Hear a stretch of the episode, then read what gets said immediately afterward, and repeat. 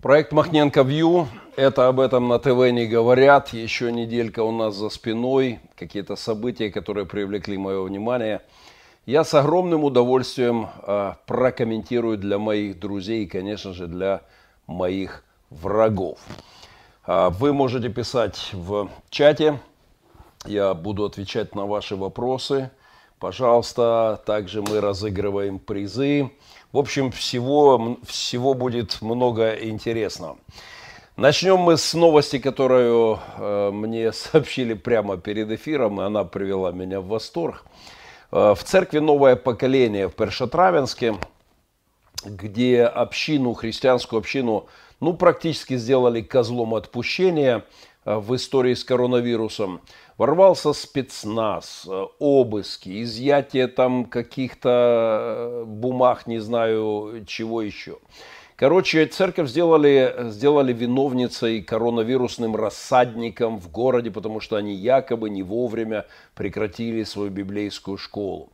А, местный народ уже чуть ли не сжигать собрался э, сектантов, но вот что-то пошло не так. Буквально на днях губернатор э, Днепропетровской области э, заявил о том, что есть большие сомнения в эффективности и результативности тестов, которые они проводили. Его заявление, в общем-то, сводится к тому, что давайте не спешить с выводами. По моей информации, у губернатора показали, дали позитивный результат тесты э, в его администрации сплошь и рядом, и он усомнился в том, что рассадником эпидемии является не обл. администрация, а именно церковь. Ну, короче говоря, э, спецназ ворвался на церковь, масса неприятностей, но скандал с тестами развернулся позже. В общем, э, поджог здания и война с сектантами и претензии к тому, что именно они, а не, к примеру, обл. администрация, рассадник заразы, э, эти сомнения, в общем-то, очень серьезны. Дорогие чиновники, не спешите делать выводы, не торопитесь присылать спецназы. Э, проверьте себя, своих сотрудников, наберитесь мудрости, разберитесь в том, почему тысячи людей, въехавшие в страну без всякого контроля, э, не вызывают у вас, во-первых, напряжения, а христианские церкви, которые в случае с евангельскими протестантскими церквями Украины повели себя весьма достойно, прислушались к просьбе. Мы не обязаны были выполнять это. Ни один закон не может мне запретить проводить богослужение. Но мы прислушались к просьбе президента и правительства. И тут еще начали некоторые церкви делать виновниками э, неприятностей и рассадником этой заразы. Оказалось, что рассадниками вполне могут являться вот те самые администрации, которые обвиняли церковь. Я желаю успехов губернатору Днепропетровской области. А, немедленно отстаньте от христиан, пока вы не нарвались на неприятности и с христианской общественностью страны, а поверьте, они могут быть достаточно серьезны, вы даже представить себе не можете какого масштаба, и, конечно же, на неприятности а, по вертикали с тем, кто создал церковь и заботится о ней. Проект Махненко Вью, это об этом на ТВ не говорят. Я хотел бы презентировать э, завтрашнее приятное событие после э, перерыва длиной вот в, уже в 6 лет. Проект «Другая перспектива», проект пророческой журналистики «Другая перспектива», который мы делали совместно Сергеем Демидович, э, Юрием Марковым и многими-многими другими служителями. С завтрашнего дня по пятницам еженедельный проект аналитики «Другая перспектива» в онлайн-режиме. У нас есть минута 30 рекламка завтра в 8 э, вечера и всегда по пятницам будет жарко и интересно. Смотрим рекламный ролик и сразу после него взлетаем. Мир вошел в зону величайшей геополитической и экономической турбулентности. То, что вчера казалось стабильным и понятным, сегодня потеряло смысл и больше не работает. Старого мира больше нет. Потеряны привычные ориентиры, меняются ценности, технологии, информационные войны убивают, меняют правительство и делают белое черным, а черное белым. Проект пророческой журналистики «Другая перспектива» возвращается, чтобы смотреть на события, новости и факты с перспективы неба и духовных законов. Кто-то должен стать маяком, ориентиром в мире. Другая перспектива – это способность иметь другой дух, другой источник, другое мироощущение. Мы верим, что Бог здесь, и Он не молчит. Жизнь слишком многогранна, чтобы смотреть на нее под одним углом. Есть и другая перспектива, с которой видно, что Бог здесь, и Он не молчит. Любая журналистика, которая не имеет в виду Бога, Творца Вселенной, по определению fake news. Мы возобновляем проект пророческой журналистики «Другая перспектива», потому что убеждены, Бог здесь, и Он не молчит. Бог всегда был частью нашей истории. Он видел все человеческие цивилизации, и он знает, что происходит и как мы должны реагировать на события вокруг нас. Мы хотим обозначить его вечный ракурс в этой жизни. Поэтому приглашаем вас на проект пророческой журналистики «Другая перспектива». Бог здесь, и он не молчит. Смотрите выпуск программы «Другая перспектива» в прямом эфире каждую пятницу в 20.00 по киевскому времени. Трансляция доступна на личных страницах ведущих, в социальных сетях и YouTube-канале. Ссылки в описании. Мир вошел в зону... 70-летию Новодворской, а также грядущему обнулению путинской России Александр Галич. Сердце мое заштопано, в серой пыли виски. Но я выбираю свободу. И свистите во все свистки. Я выбираю свободу, но не из боя, а в бой. Я выбираю свободу быть просто самим собой. Это моя свобода. Нужны ли слова яснее? Это моя забота, как мне поладить с ней.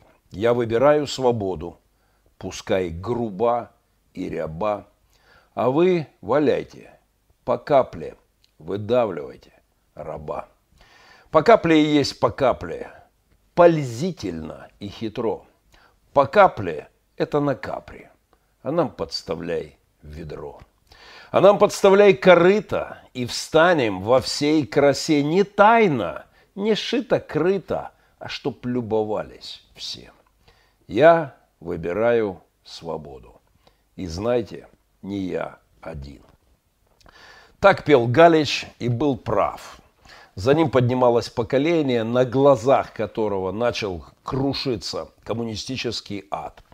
СССР зашатался в конце 90-х, обвалился в 91-м.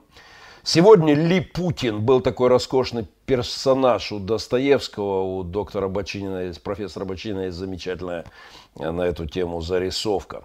А, сегодня Ли Путин пытается реставрировать все это. В нулевых он начал проект реставрации империи, потом наметил свое уже совершенно смехотворное, вот как брови и речь Леонида Ильича Брежнева чудотворца, воспринимаемое в народе обнулением.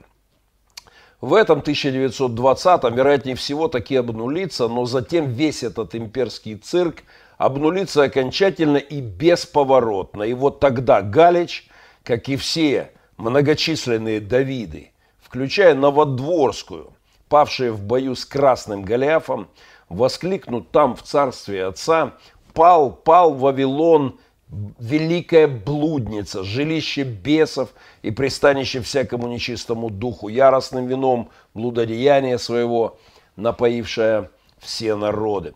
Вот тогда мы увидим метаморфозу. Праведники воссияют, как звезды, а фарисеи будут покрыты позором. Среди тех звезд, выбравших правду и свободу, не тайно, не шито-крыто, а чтоб любовались все, будет, безусловно, Валерия Ильинична Новодворская, 70-летие которой вспоминали на прошедшей неделе те, для кого слово «свобода» не пустой звук. Дикое и гордое племя, антисоветчики, чьи сердца заштопаны в серой пыли виски, выбравшие свободу под все гнилые свистки и совки. Это дикое племя раньше или позже земли или от престола Господа увидит день, когда окончательно обнулится совок со всеми его жалкими нынешними остатками.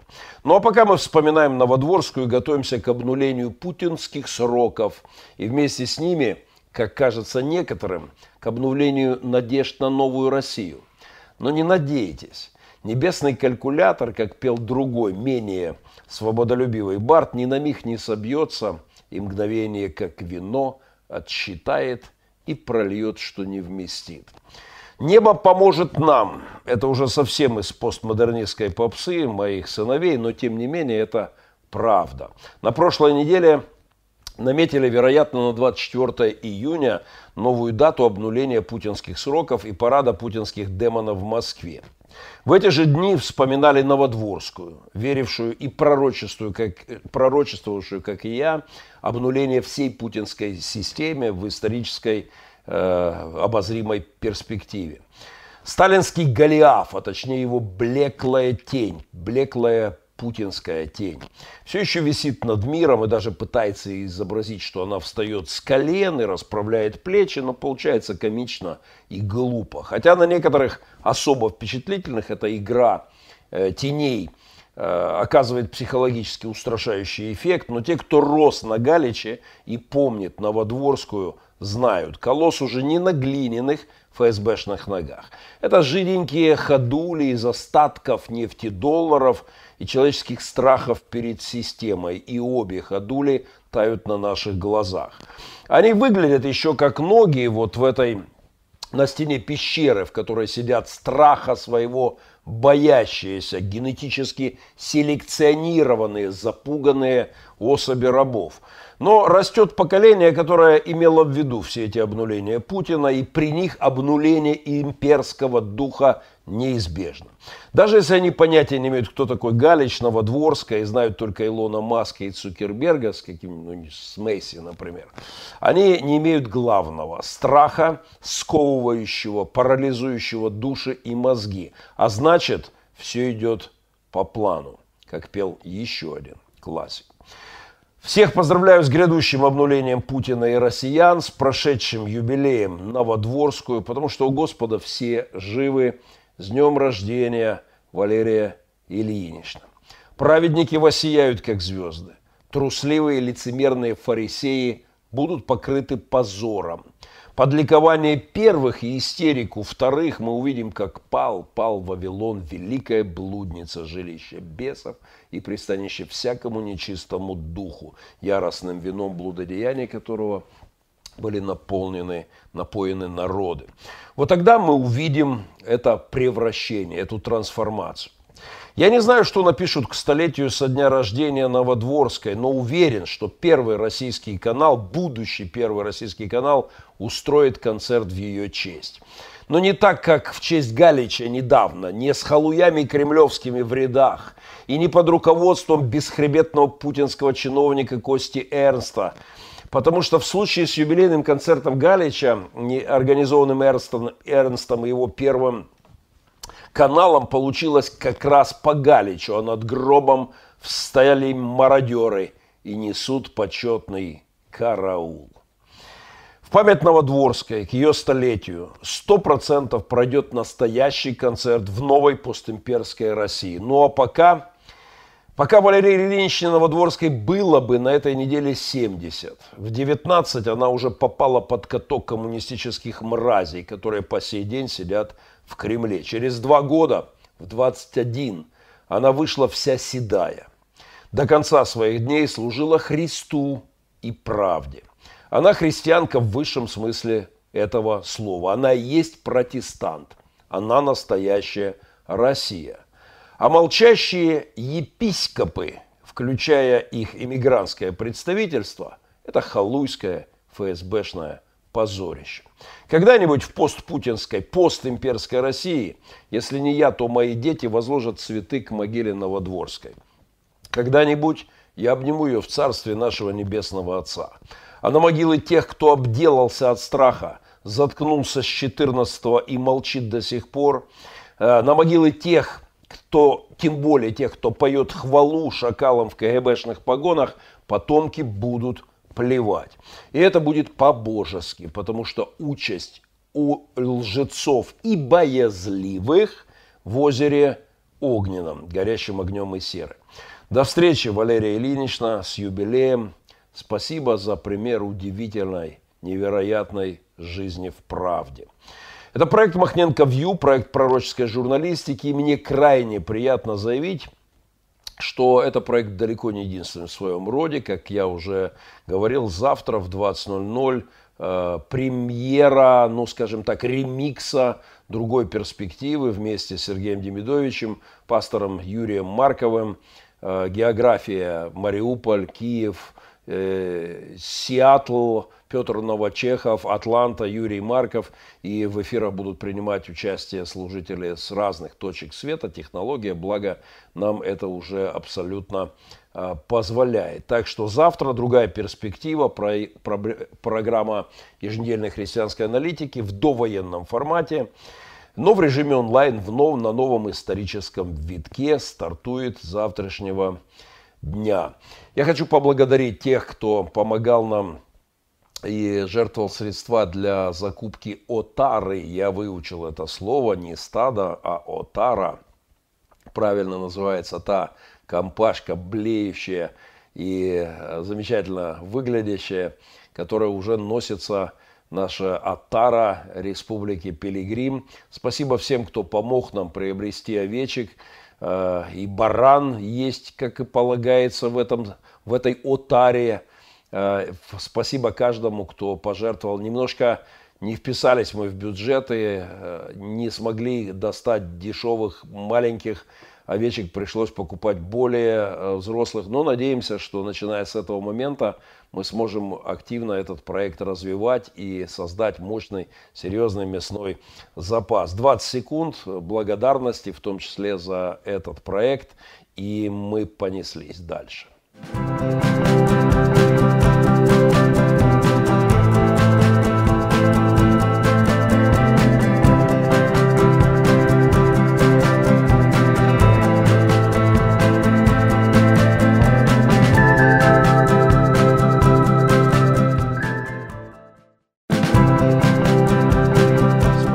Новодворскую, рефреном в моем воображении вновь и вновь всплывали лилипутики, минуэтики, растелешившийся бабок нынешнего российского епископата. Я не буду возвращаться к аллегории, просто прошу поставить ссылку на мою прошлую воскресную проповедь на моем YouTube.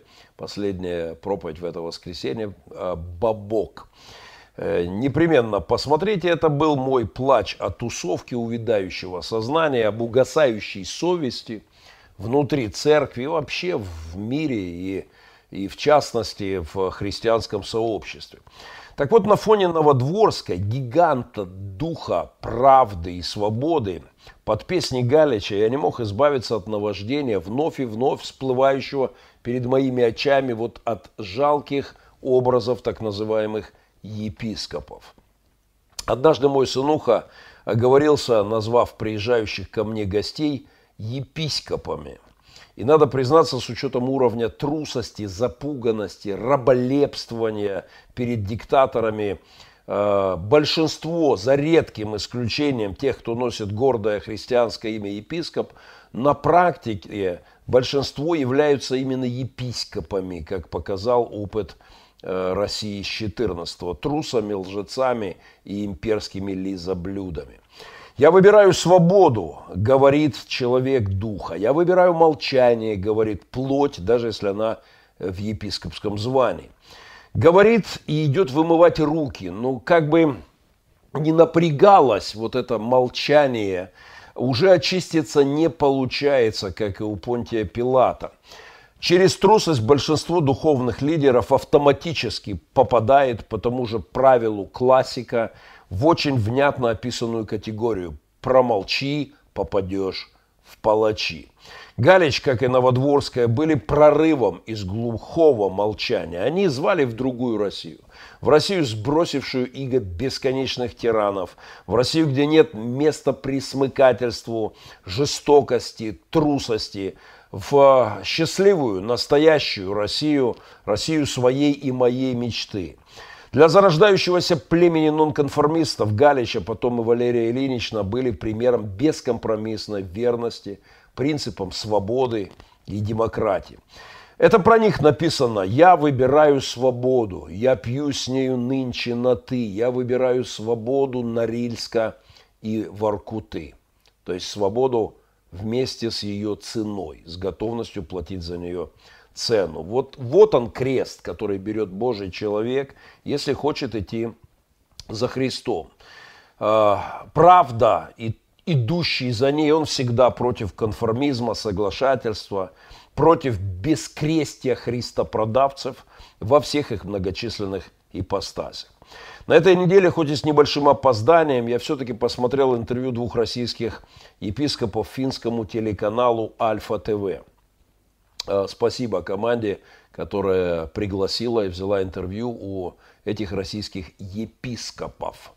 Интервью епископа Павла Абашина из Орла и пастора Альберта Раткина из Калуги называется так «Атака спецслужб на протестантские церкви в России». Э, я хочу пожать руки этим пасторам, которые называют вещи своими именами, происходящие в России. В интервью, которое я просил бы всех вас перепостить, э, просил бы об авторах, которого я просил бы молитвы и поддержки максимальной, э, я обязательно выложу эту ссылочку, надеюсь, это делает прямо сейчас мой помощник, и после эфира в моем YouTube-канале это будет все в ссылочках, материалы использованные я прошу вас сделать эти перепосты, молиться за них, потому что каждый епископ, настоящий священник, который говорит правду в России, правду в России да, впрочем, в большинстве стран мира, находится несколько в дискомфортном положении. И, конечно же, в России в особом положении.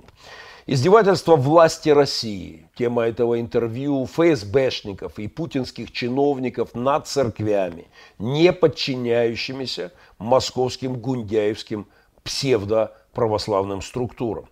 Это очевидный факт, то, что это происходит, который давным-давно требует громкой, внятной, смелой оценки священников э, внутри самой России, а не только моей отсюда. Но до тех пор, пока епископы, приближенные кремлевским палатам, поют режи, режиму Путина осанну и славу в кремлевских вышних, пасторы и епископы десятилетиями бьются за свои очевидно игнорируемые права на свободу вероисповедания в России. Э, еще раз я прошу вас обязательно расшарить это интервью, телеканала Альфа ТВ поддержать перепостами, своими комментариями и просто молитвами этих достойных э, служителей. Павел Абашин в этом интервью рассказывает о вызовах его в ФСБ и предложениях к сотрудничеству и обещанных после отказа к сотрудничеству проблемах. Э, в общем-то, и последствия в виде чиновничьих издевательств, бюрократических наездов, опечатанных церковных зданий вполне себе пришли за отказом сотрудничать и подпевать режиму. В этом интервью рассказывается о стукачах, сидящих в церквях, о репрессиях, узниках совести в России и, конечно, о мечте для своих детей свободной, свободной России, где можно свободно верить не под указку Кремля и кремлевских ребяток в погонах и в рясах. Интервью смотреть, обязательно смотреть и распространять. Так что есть епископы и есть епископы, как сказал, оговорившись мой сынуха. И каждый выбирает между молчанием и теоретически возможными ковришками с чертова кремлевского стола или между правдой и крестом, который если мы хотим быть его учениками, мы однозначно призваны нести. А если хочешь быть моим учеником, бери крест свой и следуй за мной. Это предложение от Спасителя все еще в силе, оно стоит в самом центре Евангелия, оно открывает э, настоящее христианство, но, к сожалению, пока епи, епископы России страдают за их за, за их позицию. Их коллеги, епископы, трусы и лжецы восхваляют путинский режим. И все больше, пока это происходит внутри церкви, все больше неверующих людей, невоцерковленных, берет крест и следует за Христом. Многие из этих людей только по ходу понимают, что это и есть крест Христов, а некоторые не понимают вообще. Некоторые из тех, кто говорит правду, э, приходят к вере уже в пути с правдой.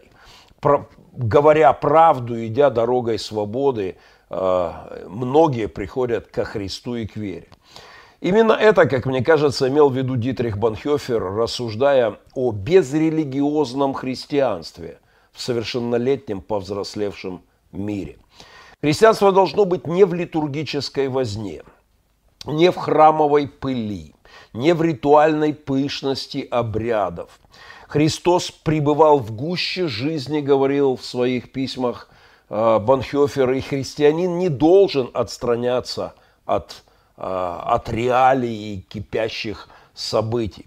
Бог во Христе окунулся в земную жизнь, и мы должны окунуться в эту земную жизнь и взять ответственность за нее, взять свой крест, служа Богу и миру, в котором мы живем. Не нужно обгонять Бога, нравящийся мне термин, говорил Банхёфер, не нужно спешить жить будущим миром и Царством Небесным, отрешившись от сегодняшних вопросов. Это выглядит часто и подается как такая духовная позиция для христиан, но таковой совершенно не является. Это лживая, обманная, демоническая стратегия. Будущее и Царство Небесное непременно придет, но пока наша ответственность – это жизнь и близкие люди на земле. Ответственность за дальнейшую жизнь нашу, наших родных, нашего общества и новых поколений, идущих за нами. В безрелигиозном мире быть христианином по Банхёферу значит просто быть человеком с большой буквы. Цитата из Дитриха. «Жить в гуще задач, вопросов, успехов, неудач. Жить копя опыт и поминутно убеждаясь в своей беспомощности, вот тогда-то и, очуть, и очутишься всецело в руке Божьей. Тогда только и станешь человеком, христианином». Писал Дитрих Банхёфер уже из гитлеровской тюрьмы за несколько месяцев до своего креста в виде виселицы – до своего тернового венца в виде петли, надетой Гитлером по личному указанию Гитлера на шею. В этом плане судьба Галича и той же Новодворской э, и есть крест. А поведение многих епископов, трусливых и лживых, это бескрестие конформизма, соглашательства и предательства Христа. В начале 50-х годов Галич, молодой драматург, сценарист – рассматривался властью Советским Союзом как добросовестный солдат такой вот литературного, э, литературной армии.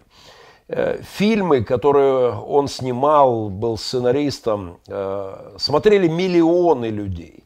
Э, фильмы получали призы в Карловых Варах. Вот один из его фильмов «Верные друзья» смотрело 30 миллионов человек немыслимое количество по тем временам. Один, еще один из его фильмов получил не абы какой приз, а приз КГБ за фильм. И вдруг всем материальным благом, раздававшимся за верность строю, Галич без сожаления предпочел право говорить то, что думаешь. Цитата из Галича. «Мне было уже под 50. Я уже все видел. Я был благополучным сценаристом, благополучным драматургом, благополучным советским халуем. И я понял, что я так больше не могу, что я должен наконец-то заговорить в полный голос и заговорить правду. Я вообще советовал бы повесить этот текст, эту фразу Галича в церквях, в молитвенных домах, в Украине, в России, по всему миру. Вот там, где обычно висит такое правильное, религиозное, э, Христос там грядет, воскрес, и все правда, правда. Но давайте, наконец, э, идя, следуя за Христом, э, прорвемся в, в служение правды. Вместо того, чтобы почивать на лаврах советского режима, которыми были прикрыты трупы и перемалываемые Советским Союзом кости, Галич стал членом-корреспондентом диссидентского комитета защиты прав человека, и последствия этого выбора э, он осознавал и, вопреки им, взял свой крест и пошел. В марте 1968 года, через месяц, месяц после моего появления на белый свет, Галич уже встал на свою Виа Долоросу. Он выступал на фестивале в марте 68-го, на фестивале песенной поэзии в Новосибирском академгородке. И это было нечто. Я читал на днях воспоминания тех, кто был там. Я читал гневные письма критиков, а, рвавших Галича зубами. Сесть было некуда, стояли даже в проходах. А, и вот он выходит на сцену и поет свое знаменитое «Промолчи, попадешь в палачи». А потом он пел памяти Пастернака. Зал встал, на мгновение застыв в молчании, и взорвался бурей аплодисментов. Сидевшие в первых рядах КГБшники растерянно озирались по сторонам. 68 год. Это был первый и последний открытый концерт поэта, правдоискателя, правдоруба, которому надоело быть молчаливым халуем. Еще один термин Дитриха Банхёфера, э, богослова, казненного по личному распоряжению Гитлера за месяц до, э, до самоубийства Гитлера. Еще один термин – ответственный поступок, который, собственно, и есть началом христианства и его, его самой сутью в мире. «Поняли, кто я?» – спрашивает Христос в середине Евангелия. «Ты Христос, Сын Бога Живого, у тебя вся власть, у тебя, тебе подчиняется все». Но если поняли, то я иду отдавать жизнь ради других. Я иду в Иерусалим. Если хотите быть моими учениками, берите крест свой и следуйте за мной. Берите крест свой, ответственный поступок, и пойдем служить Богу, правде, свободе, христианским ценностям и людям во имя всего этого. В 1971 году Галич исключен из Союза писателей из Литфонда, из Союза кинематографистов. Заморожены все его проекты, расторгнуты все договора. Его планомерно выдавливают из страны. Три инфаркта переживает человек, над которым издевается система. Многочисленные угрозы. В конечном итоге эмиграция и смерть в изгнании. Опять-таки, как здесь не вспомнить банхёферский термин о цене следования, о цене ученичества – вот эти глыбы духа стоят немым укором всем епископам всех времен. И призывом к смелости стоят эти же образы к настоящим священникам, к епископам, да и вообще ко всем христианам. Призыв называть вещи своими именами, не прятаться за религиозным заборчиком церквей и литургий, не выносить Бога за скобки – это уже мой богословский термин. Так назва, названа одна из моих концептуальных проповедей, которую я настойчиво рекомендую к осмыслению, к рассуждению, а, к просмотру. Бог за скобками на моем YouTube. Галичу угрожали арестом, и даже какие-то странные чекисты являлись в его дом и предлагали имитировать самоубийство. Затем он он вынужден был эмигрировать после трех инфарктов, и его звучит в ушах, когда я вернусь, ты не смейся, когда я вернусь. И он правда вернулся. В своих песнях он коснулся поколений, пробудил сердца многих-многих людей, и его песни будут звучать а, в новой будущей России. А, в 1977 году, 15 декабря, Галич погиб в своей квартире странной смертью. Э, незадолго до трагедии мать в СССР письмом без штемп, получила письмо без штемпеля. Э, там были вырезаны из газет слова или буквы, и было написано, что вашего сына хотят убить. Через месяц э, его земной путь закончился, его Виа Долороса закончилась. Он пронес достойно свой, свой крест. Э, всем благам, которые предоставляются и полагаются халуям, Он предпочел право говорить то, что думает, то, что слышит его сердце. Подписка на мой канал – гарантия от коронавируса и от религиозно замороченного христианства. Сертифицирована гарантия для моих подписчиков от чрезмерного увлечения теориями заговоров. В случае нажатия колокольчика и порционного принятия перед едой моих блогов и эфиров э, я это гарантирую. 20 э, секунд социальной рекламы. Спасибо всем, кто поддерживает наши руки в эти непростые годы.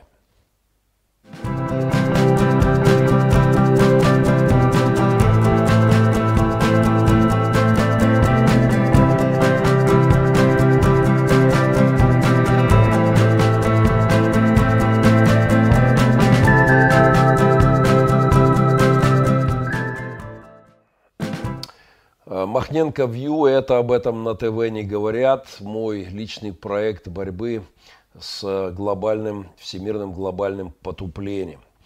Приз прошлой программы за перепост прямого эфира э, я отправлю Дмитрию Галустову.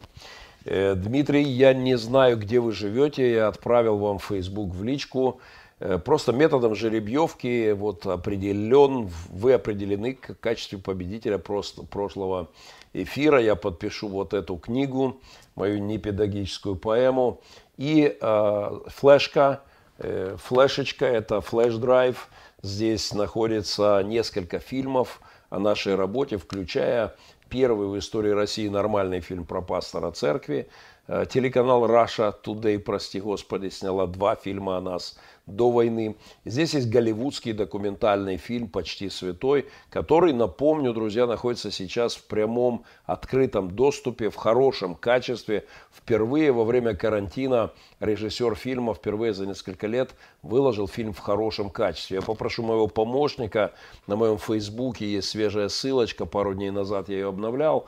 Вы можете найти фильм, а Дмитрий Галустов получит приз за прошлый эфир. И такой же приз получит кто-то из вас, кто сделает перепосты этого эфира просто по жеребьевочке. К украинским горячим реалиям. У нас тут очень много разговоров о руке Кремля.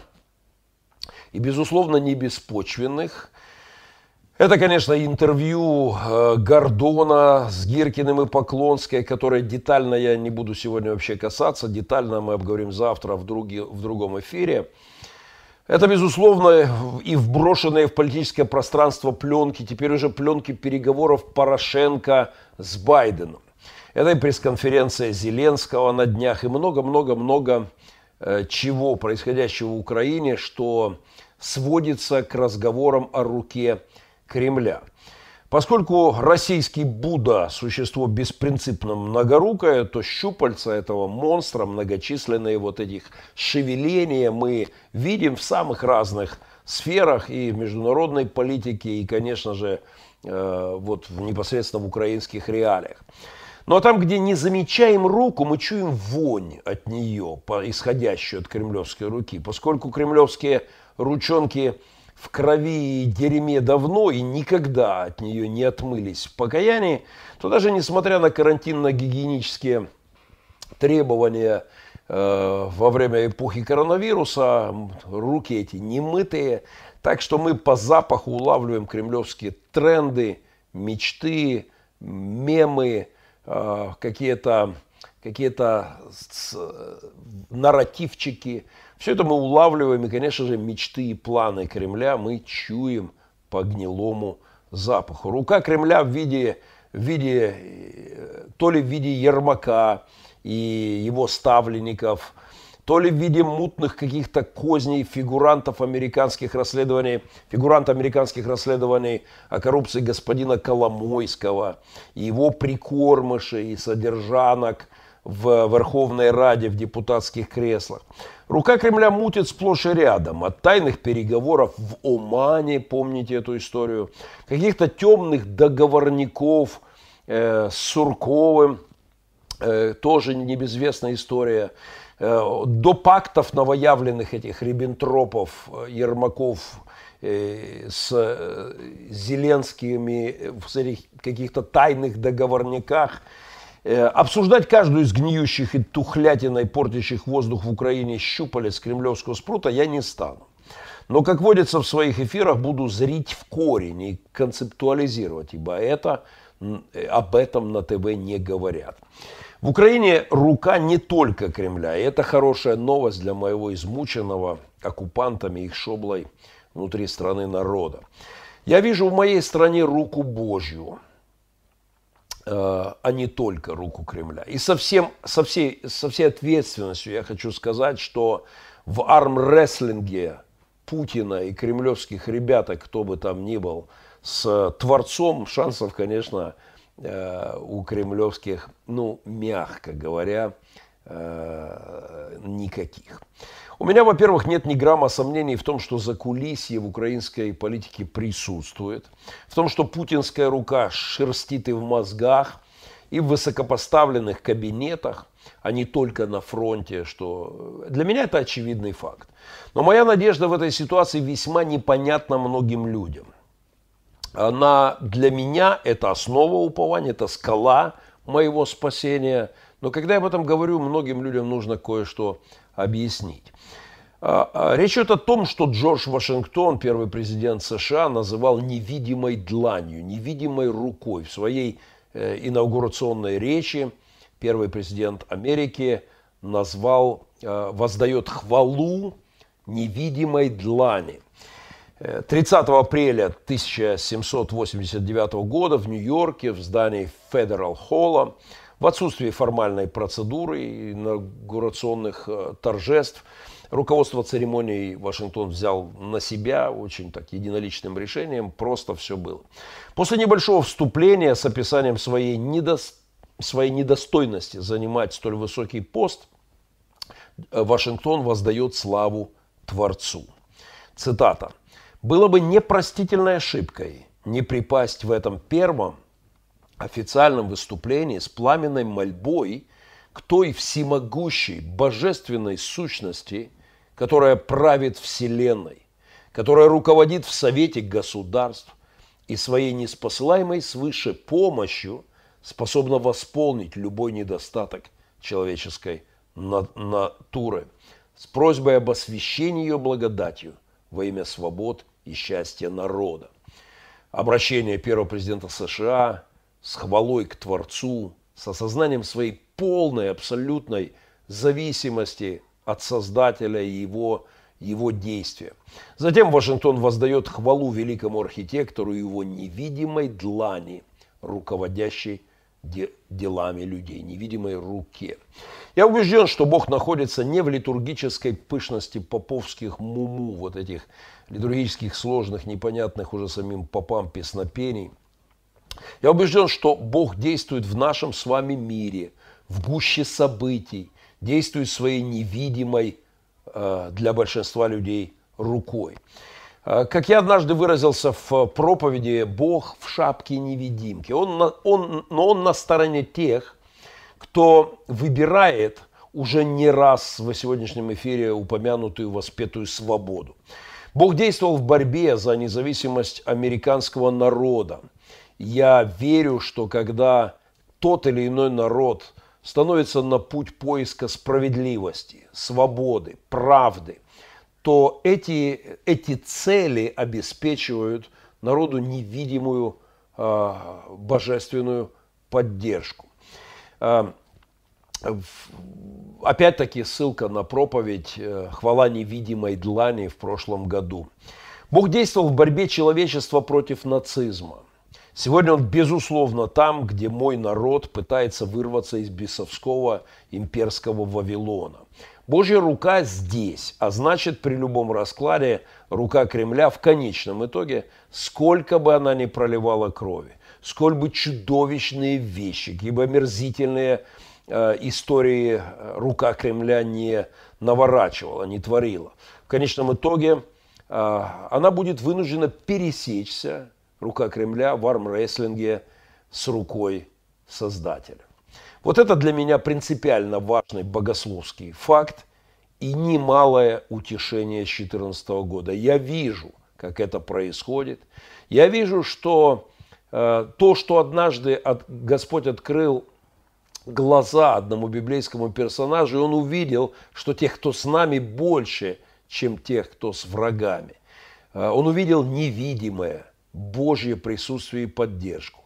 Я убежден, что справедливость, которая, безусловно, не на стороне оккупанта, интервента, не на стороне убийц и террористов, а на стороне моего народа, защищающегося от интервенций, я убежден, что это принципиально важная вещь.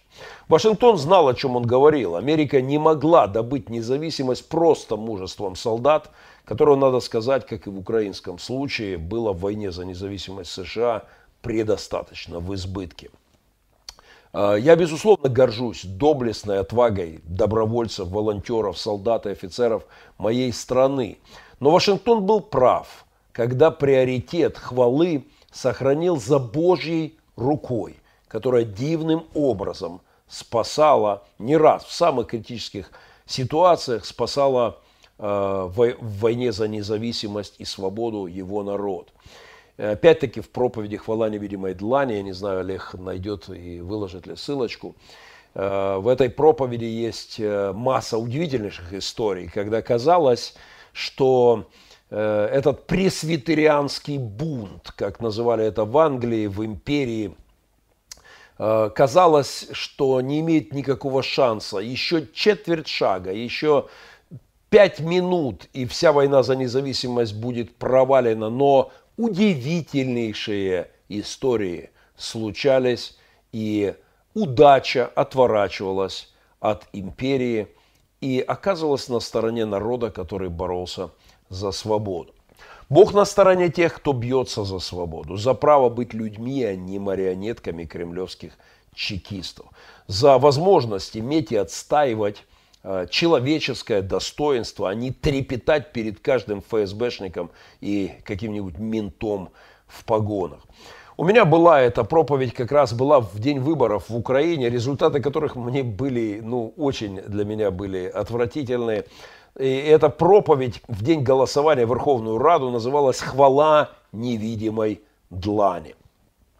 Недавно профессор МГУ Соловей у Марка Фейгена в эфире в его стриме сказал, удача от вождя, имея в виду Путина, отвернулась.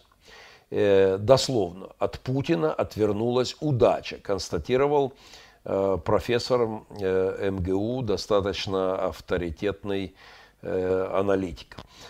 20 лет она с ним как бы вроде бы так вот местами вроде была, но она отвернулась окончательно. Обратим внимание на это заявление. Я как-то писал о том, что э, об удаче и Путине принципиально, писал о том, что Путину принципиально и категорически э, не везет. Помните, что такое не везет и как с этим бороться? Почему у Путина и крокодил не ловится и как там в песенке Семена Слепакова, как бы мягче сказать, проблема растет у Ани Кузнецовой и в любви не везет. Почему у Путина 33 несчастья вместо 33 запланированных удовольствий? Последнее время у него сплошные неприятности.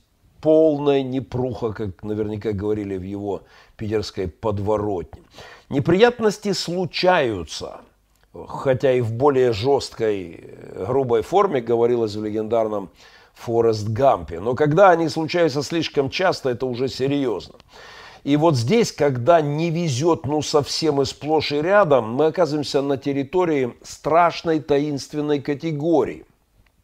Ее Величество, госпожи удачи, которая, как вы знаете из одной старенькой э, песенки Акуджавы, не всегда и не всем улыбается.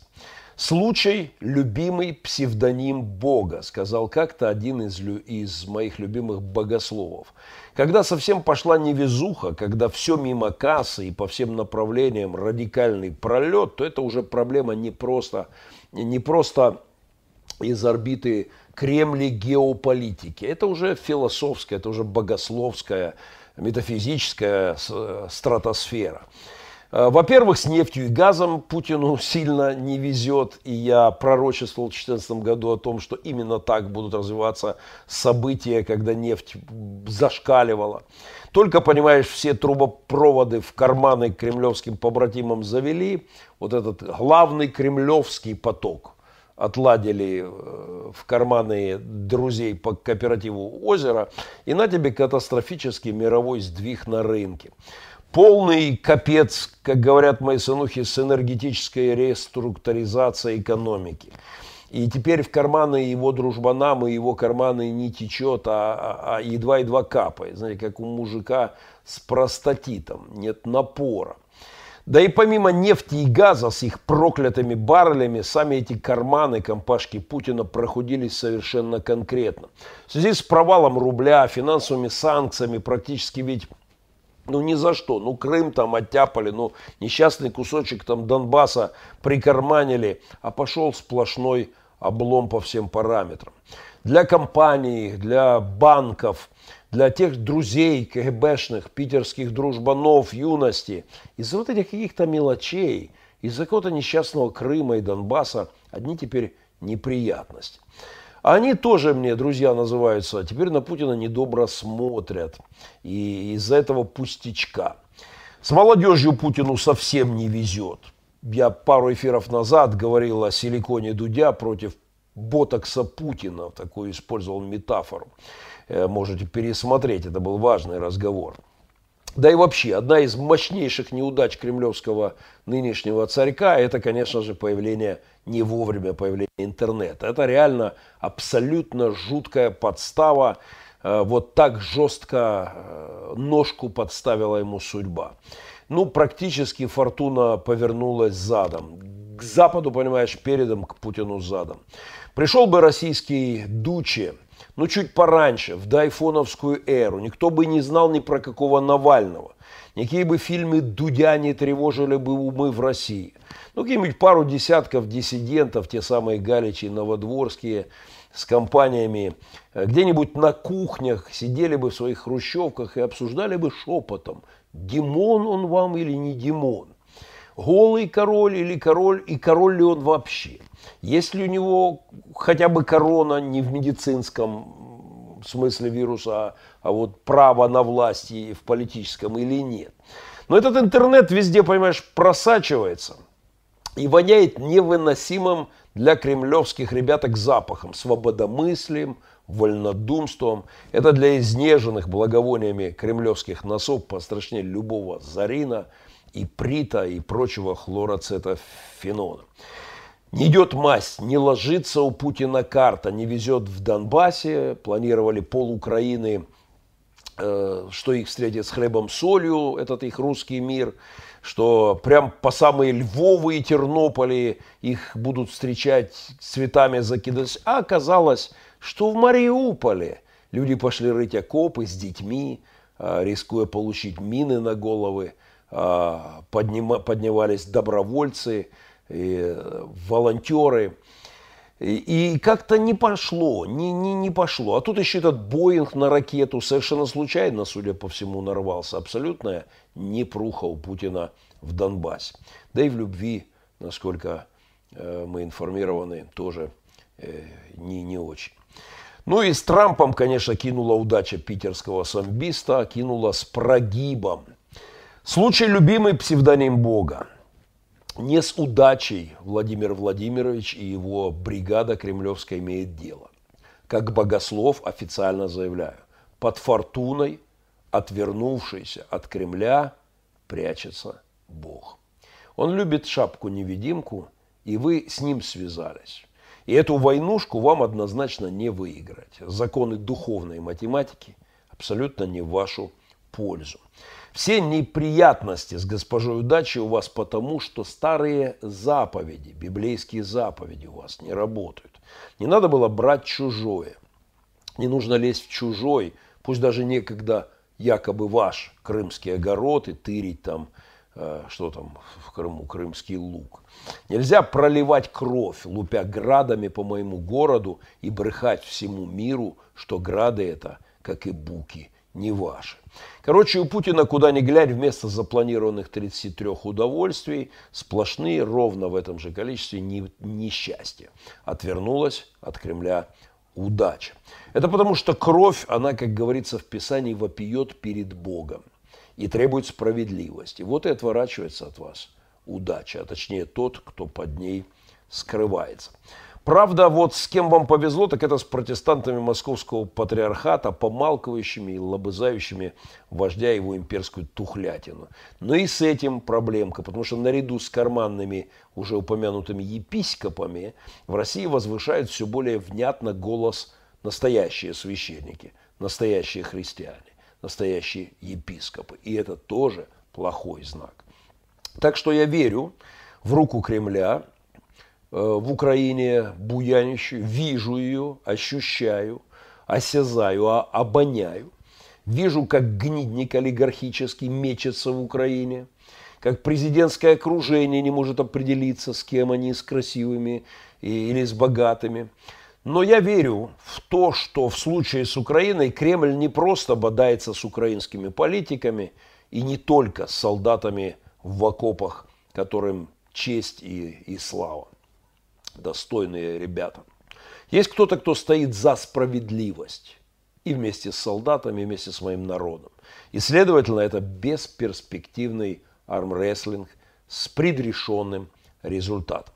У меня нет сомнений, что Кремль может натворить еще много чего, может куда больше еще зла сделать в Украине, может пролить еще огромное количество крови, несоизмеримо больше, чем пролито сейчас. Он может пролить мою кровь, моих друзей. Но рука Божья не ослабела, и в этом у меня также нет сомнений. И Бог незаметно дожимает эту историю. Ровно вот этот мой базовый пункт, основа моего упования.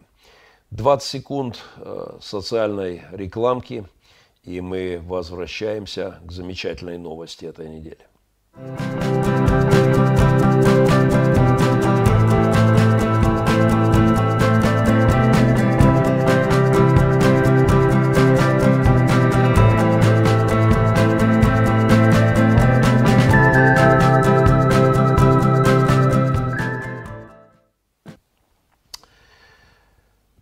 Замечательная новость пришла на этой неделе, которая и повеселила, и порадовала. Европа привлекла теологов к работе над новым истребителем.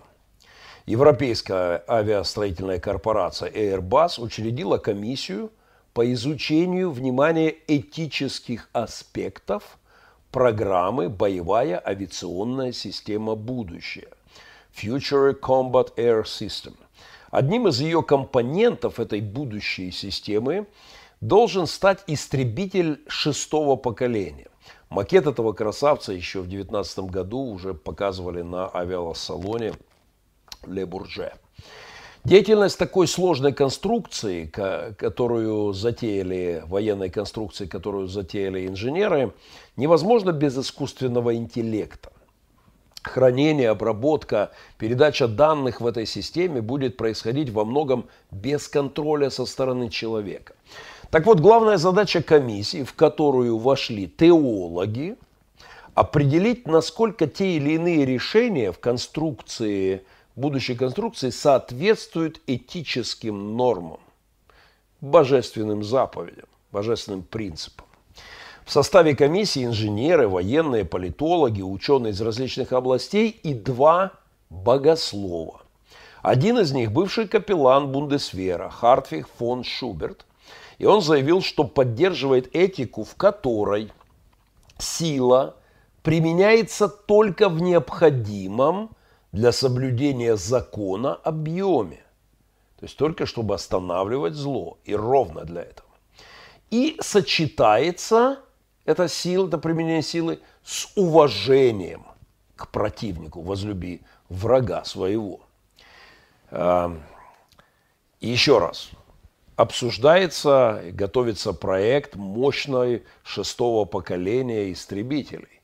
Богословы сидят вместе с инженерами и обсуждают этические аспекты работы искусственного интеллекта в соответствии с божественными заповедями дабы не брать э, грех на душу. Пару заметок на эту тему. Теология по-прежнему остается королевой знания. В наш постмодернистский век ничего не меняется. Потому что жизнь устроена так, что этические, а значит богословские вопросы возникают ежесекундно на, каждом, на каждой развилке, каждый день в твоей моей жизни. Этикой пропитано все, включая технологии на новом их сумасшедшем э, витке. Нравственные вопросы, а значит богословские, теологические вопросы, требуют ответов при изготовлении истребителей или э, э, Теслы на автопилоте. Потому что вопрос, кого истреблять истребителем, по каким правилам, по каким критериям применять силу или нет, это вопрос теологический. Или вопрос, что выбрать, когда на дорогу выбежал ребенок, а, а, управляемой искусственным интеллектом машине. Э, резкий поворот руля, чтобы спасать ребенка и рисковать жизнью водителя и, возможно, отдать жизнь водителя. Либо э, все-таки выбрать э, опцию безопасности водителя э, за счет жизни потенциально возможной потери жизни ребенка на дороге. Э, все это, все эти опции должны быть прошиты Э, в, в машине или в самолете нового поколения. В любой технологии, в любых наших вопросах возникают этические вопросы. И выбор в этом всегда за человеком. Теолог Карл Райнхальд Небур, не раз мной упомянутый за последнее время, повлиял на спасение мира от фашизма самым непосредственным образом. Теолог возбуждал совесть своего американского народа – оздоравливал эту совесть, избавляя ее от теоретических, пацифистских и изоляционистских ересей. О том, что мы тут отсидимся, нам лишь бы, не нужен нам этот крест, не надо нам брать крест и идти в сторону разборок там в Европе, мы будем сидеть здесь, зло к нам не приблизится, обойдет нас стороной. Вот от всего этого а, лечил в свое время Карл Райнхальд Небур свой народ – теолог, влиял на ленд-лиз. Ленд-лиз был плодом теологии, теологических корректировок об ответственности народа, чтобы стать на сторону справедливости и добра. Второй фронт, как теологический вопрос, э, лоббировался теологом и повлиял на Рузвельта, его элиту и на спасение мира, безусловно. Так что я рад, что королева знания теологии опять призвана на службу, в том числе в королевские, там, всяческие натовские э, военно-воздушные силы будущего. Э, я прошу в перспективе прошу конструкторов э, новых военных систем иметь в виду, что украинские капелланы готовы проконсультировать по поводу этических вопросов танков нового поколения, ракет нового поколения, мини-боеголововочек ядерных, которые уже на лодочках американских стоят. Так что мой ответ на вопрос в начале 2014 года, ошарашивший наше религиозное, маргинальное, сектантское э, пространство в 2014 году, мой ответ на вопрос, готовы ли вы Геннадий, хороший, кстати, вопрос, спасибо Владу, который задал это. Готов ли ты, Геннадий, нажать на кнопку, на красную кнопку и ликвидировать в Путина, если у тебя будет такая возможность? Тогда мой ответ на этот вопрос абсолютно богословский, совершенно корректный. Точно как этого капеллана, который консультирует по поводу истребителей шестого поколения, мой Детальный ответ, конечно, я обязан это сделать в случае, если злодея не может остановить его народ, офицеры в его элите не имеют достоинства, чтобы остановить негодяя. Если международные организации не могут остановить убийцу тысяч тысяч людей, преступника и диктатора, если э, никто не может, а я вдруг могу, то я обязан. Вот, в общем-то, вопрос теоретического нажатия красной кнопки, в каком случае, на каких условиях, обсуждается сегодня в НАТО с теологами. Когда нажать, в каком случае, при каких обстоятельствах, как именно, чтобы не согрешить пред Господом, чтобы не нарушить вот этические, э, божественные стандарты. Украинские капелланы готовы консультировать НАТО и всю антипутинскую коалицию по всему самому широкому кругу вопросов. 20 секунд и последняя новость.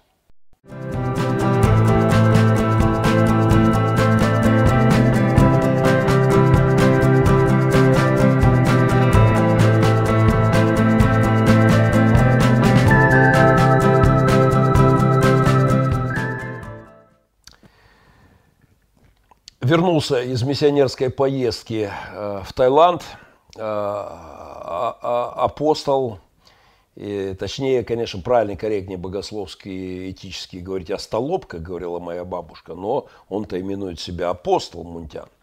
В аэропорту бедолагу встречали, помимо, как там, в аэропорту его встречали Рыжков, Зайков и прочих представителей одуревшей организации э, «Духовный центр Возрождения», в аэропорту господина Мунтяна встречали журналисты канала «1 плюс 1». Э, в три часа ночи, когда он прилетел, спасибо журналистской команде за хороший репортаж. Э, мы обязательно ссылочку выложим на полный репортаж. Э, на вопрос о том, чем он занимался, чем апостол Мунтян занимался в таиландской тюрьме, он пробормотал ни много ни мало Библию читал. Насладитесь 10-секундным отрывочком из этого сюжета телеканала 1 плюс 1. До побачення. Що ви робили місяць в тюрмі? У в'язниці? Що робили? Що ви маєте на увазі? Книжки читав. Бачили в чому? Біблію читав, Біблію читав, Біблію читав. До побачення.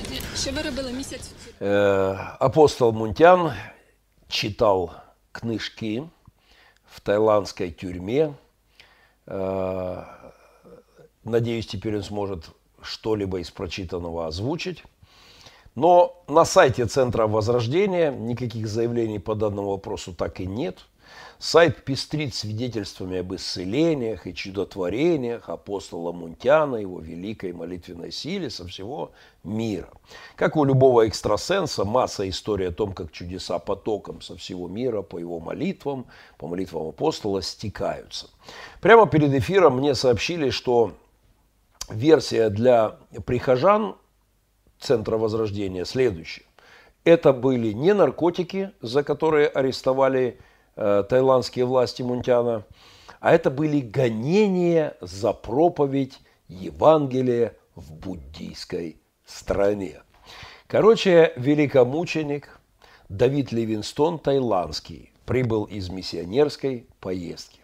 Ждем подробного миссионерского отчета о том, как он сражался с местными слонами, наступал на тамошних змей скорпионов, там их в избытке, и покорял народы Азии в вере. Как только карантин в Таиланде закончится, безусловно, благодарные новообращенные таиландские ребятки миллионами хлынут в Украину на поклонение апостолу. Короче, религиозный бабок, и еще раз отсылка к моей последней проповеди, и, Олег, если обложечку и ссылочку продублируешь, в это воскресенье я вспоминал в том числе, в широком, очень важном контексте, вспоминал религиозный бабок, э, шагает по планете. Пару лет назад, впрочем, как и 10 лет тому назад, меня в ответ на жесткую критику безумия господина Мунтяна, его чокнутых практик, меня спрашивали люди, сотни-сотни людей, в том числе сам Мунтян, Геннадий, почему ты такой злой? Если кому-то еще непонятны мои ответы на эти вопросы, если кому-то непонятно э, по его внешнему виду, воровству яиц в магазинах – Э, истории его сотрудниках об избиениях, насилии и беспрерывном кокаиновом потоке и так далее. Если кому-то еще непонятно, то читайте книжку «Казнить нельзя помиловать». Мою книжку. Там еще 20, 20 сколько, 26 лет, наверное, назад э, я написал фундаментальные богословские э, ответы обо всей этой белой магии, о том, как ребятки типа Мунтяна превращаются из целителей, разрушителей проклятия, э, борцов с венцами, безбрачия, превращаются просто в ошалевших шаманов в самом худшем этом Э, смысле этого слова, не хочу обидеть того шамана, который как раз-таки правду говорит в России, а эти превращаются в таких башков. Ну, по крайней мере, в башков в мозгах своих, э, своих и в мозгах своей одурманенной пастве. Конечно, читайте классику, можно Карла Барта, но для разминки неплохо бы начать с моей книжки «Казнить нельзя помиловать».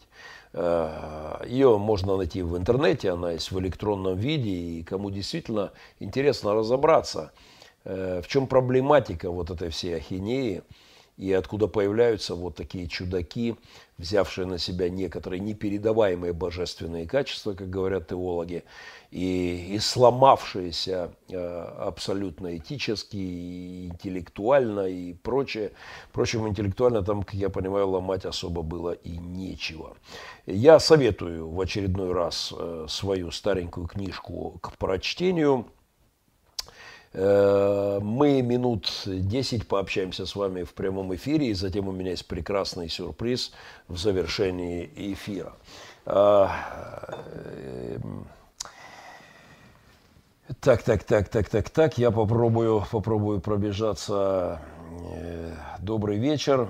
Соловьева, поменьше смотрите, обращается кто-то к одному из моих хейтеров э, с DN. Угу.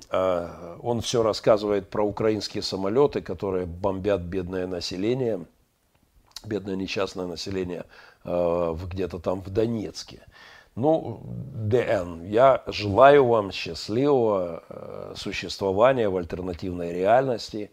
Э, Северная Корея убеждена, что они чемпионы мира по футболу, по некоторым данным. Так что прибывайте – в мире, в котором Украина агрессор, а Россия защитник, счастливого, э, счастливого э, вот, виртуального существования в параллельной реальности.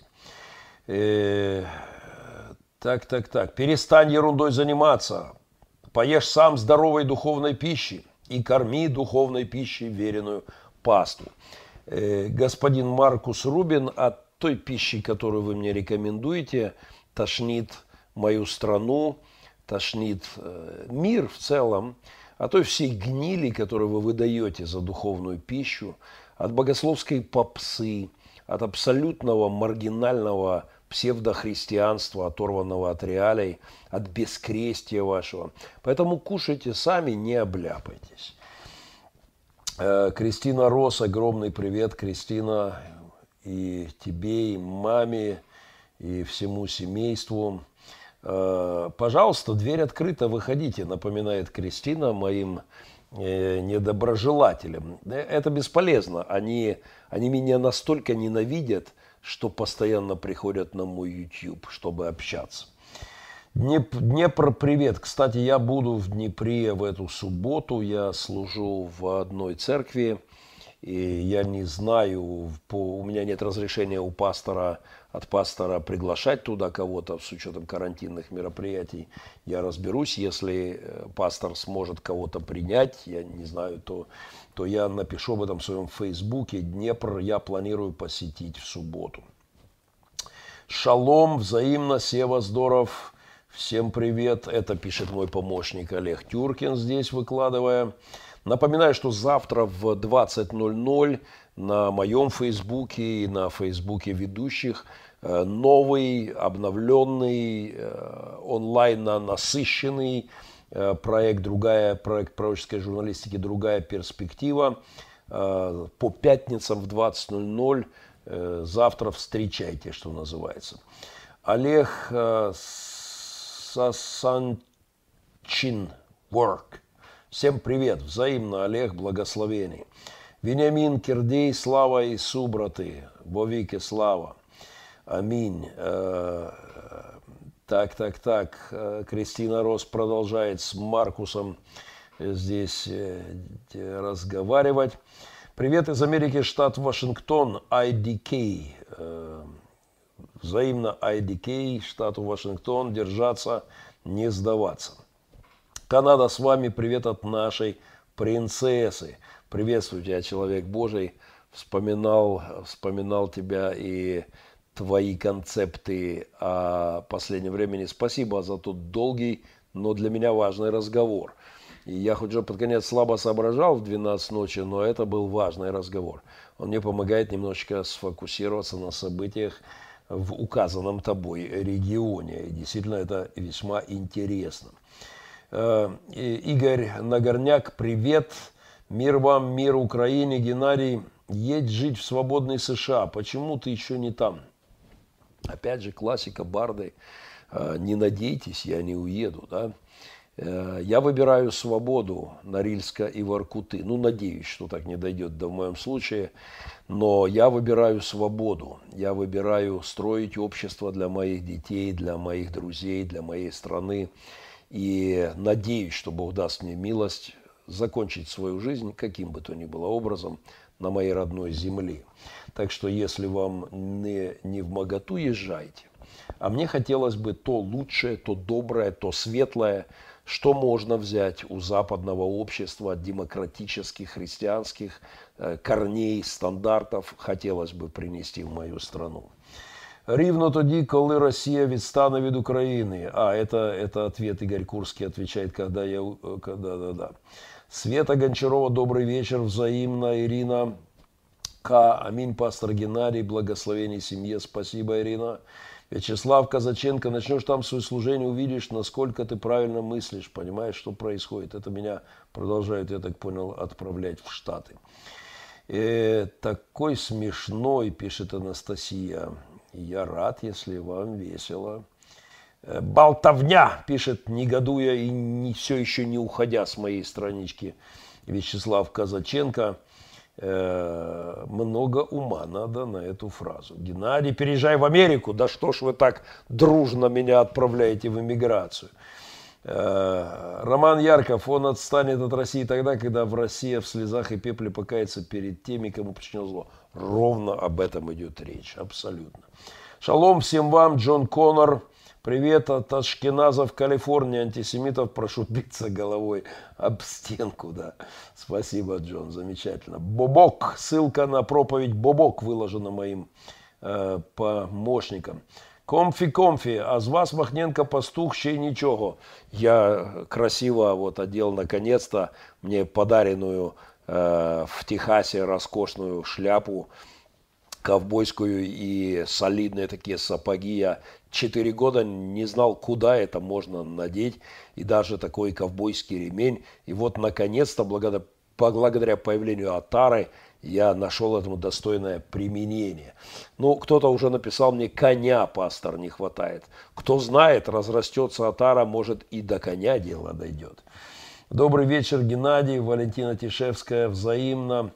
Елена, говорят, что Вавилон это статус Америки, христианство там уже. Вавилон это статус всего нечистого, где бы оно себя не проявляло.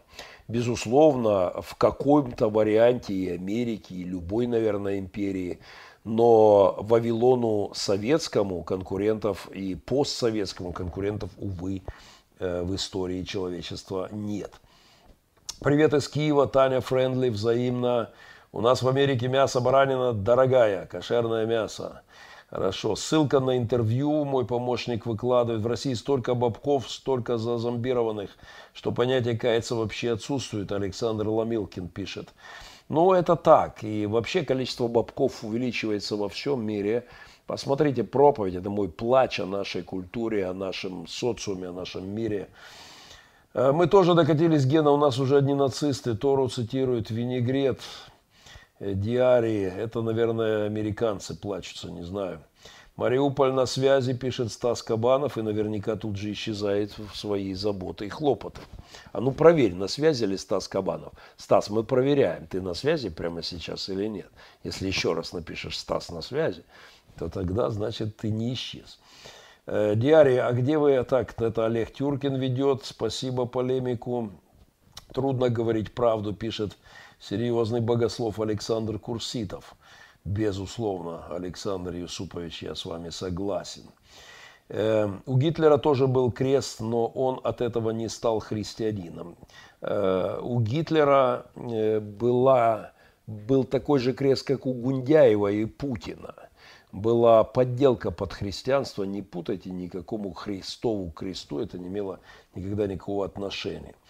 Так, так, с чего взяли, так, так, так, так, тут я, ага, спасибо. Так, так, так, прошу прощения, я точно все не успею, немножко снизу. Стас на связи, подтверждает Виктор. Виктор Менрин. Виктор, а можно собственноручно автора, так сказать? Пожалуйста, Дмитрий Горденко, пожалуйста, подскажите, за что Мунтяна посадили? Э, по заявлению его окружения, опубликованному неоднократно, и по данным некоторых журналистов, которые пишут об этом, э, его посадили якобы за наркоторговлю, и за, нарко, за хранение, употребление, не знаю. Там. Но у меня не было сомнений в том, что, знаете, Таиланд не та страна, в которой деньгами, а с деньгами у Мунтяна всегда был порядок, не та страна, где деньгами вопросы подобного рода не решаются. Поэтому вот э, он вернулся, теперь мы ожидаем книгу «Деяния» апостола Мунтяна в, в Таиланде. Геннадий, в прошлой проповеди про Дятлова рассказали мою историю. Долбит каждое утро проповедь. Э, проповедь супер, привет из Сиэтла. Да, дятел у меня прям перед эфиром тут продолжал лупасить, проповедует хорошую проповедь.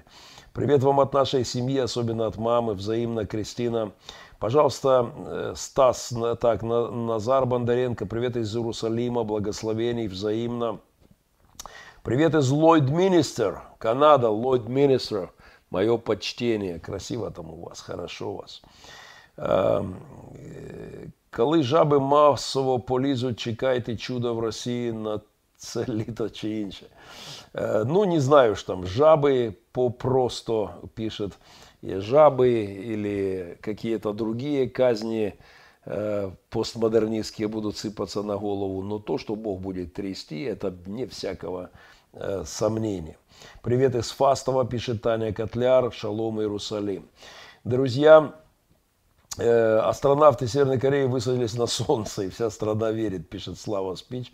Ходят такие слухи. Кстати, советую всем фильм про Северную Корею, фильм Виталия Манского – сейчас э, не вспомню э, название, Виталий Манский, Северная Корея, невероятный фильм. Там в процессе съемок э, местные чекисты не знали, что в камере есть скрытая флешка, на которой, то есть они подвергали полной, тотальной цензуре отснятый материал, но не знали, что то, что они проверяют, не весь материал, что есть альтернативная флешка внутри камеры. Таким образом, снята невероятная, подсмотренная изнутри история, наверное, из самой закрытой страны мира. Я советую Виталий Манский, фильм о Северной Корее. Подскажи мне название, прогугли. Нет, не, не Северная Корея называется. Виталий Манский, нет, нет, нет, нет, он называется по-другому, название найди. Он получил Art Dog Fest, э, кажется, в прошлом году. Замечательный фильм. Кстати, Гран-при на том же фестивале – в лучах солнца. Виталий Манский в лучах солнца. Это стоит смотреть.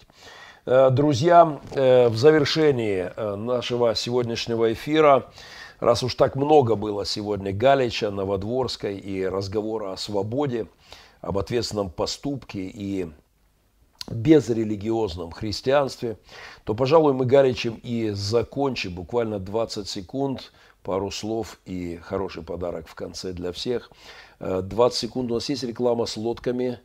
И, э, пожалуйста.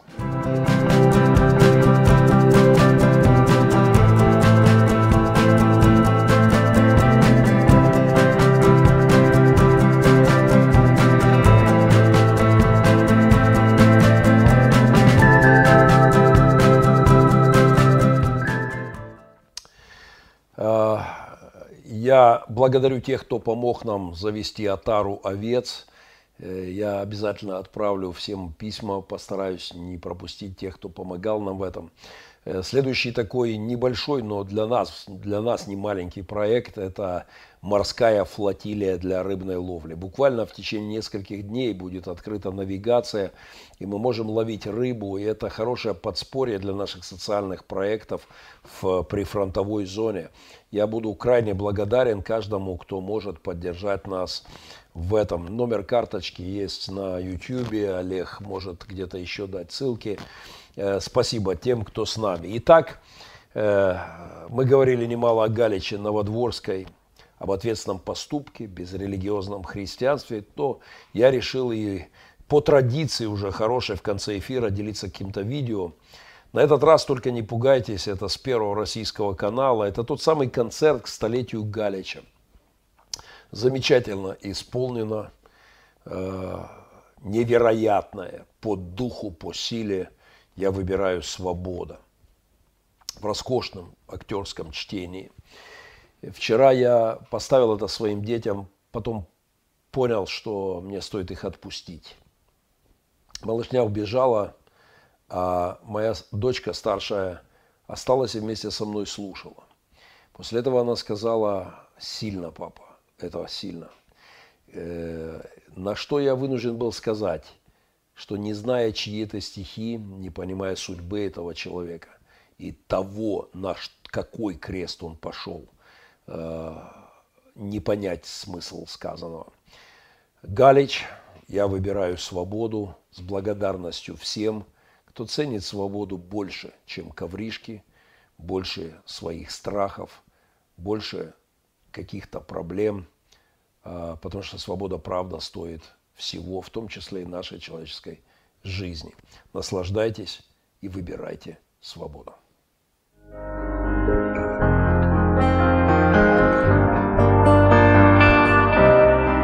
сердце мое заштопано пыли виски.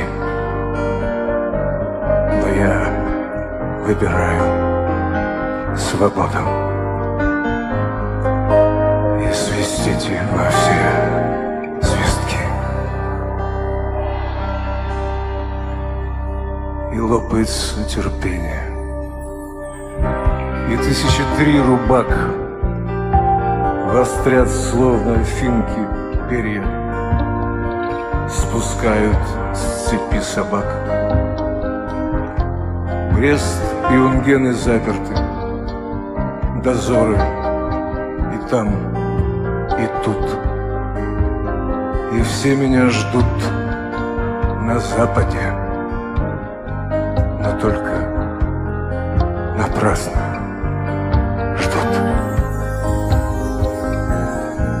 я выбираю Но не из боя, а в бой. Я выбираю свободу быть просто самим собой. И это моя свобода. Нужны ли слова яснее? И это моя забота, как мне поладить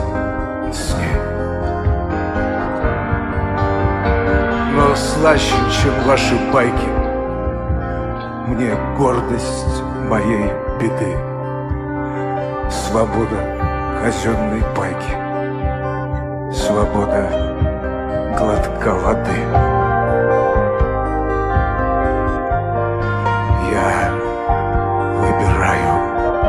свободу. Я пью с ней нынче на «ты». Выбираю свободу Норильска и Воркуты, Где вновь огородной тяпкой Над всходами пляшет кнут, Где пулею или тряпкой Однажды мне рот заткнут.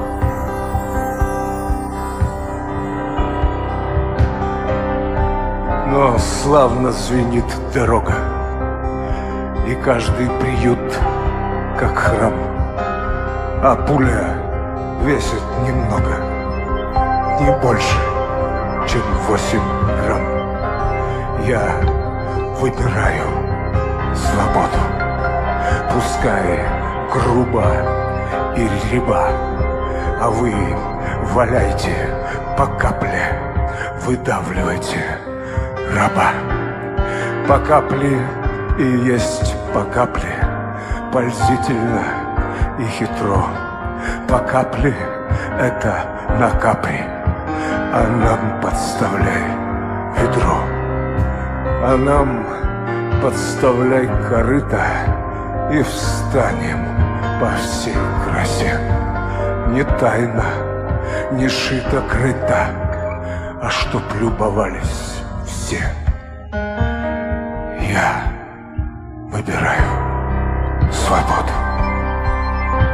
И знайте, не я один. И мне говорит свобода. Ну что ж, говорит, одевайтесь. Пройдемте-ка, гражданин.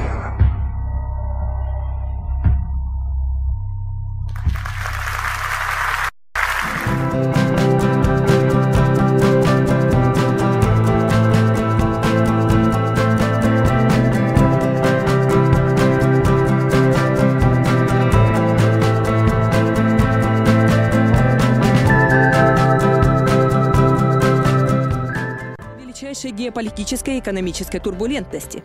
То, что вчера казалось стабильным и понятным, сегодня потеряло смысл и больше не работает. Старого мира больше нет.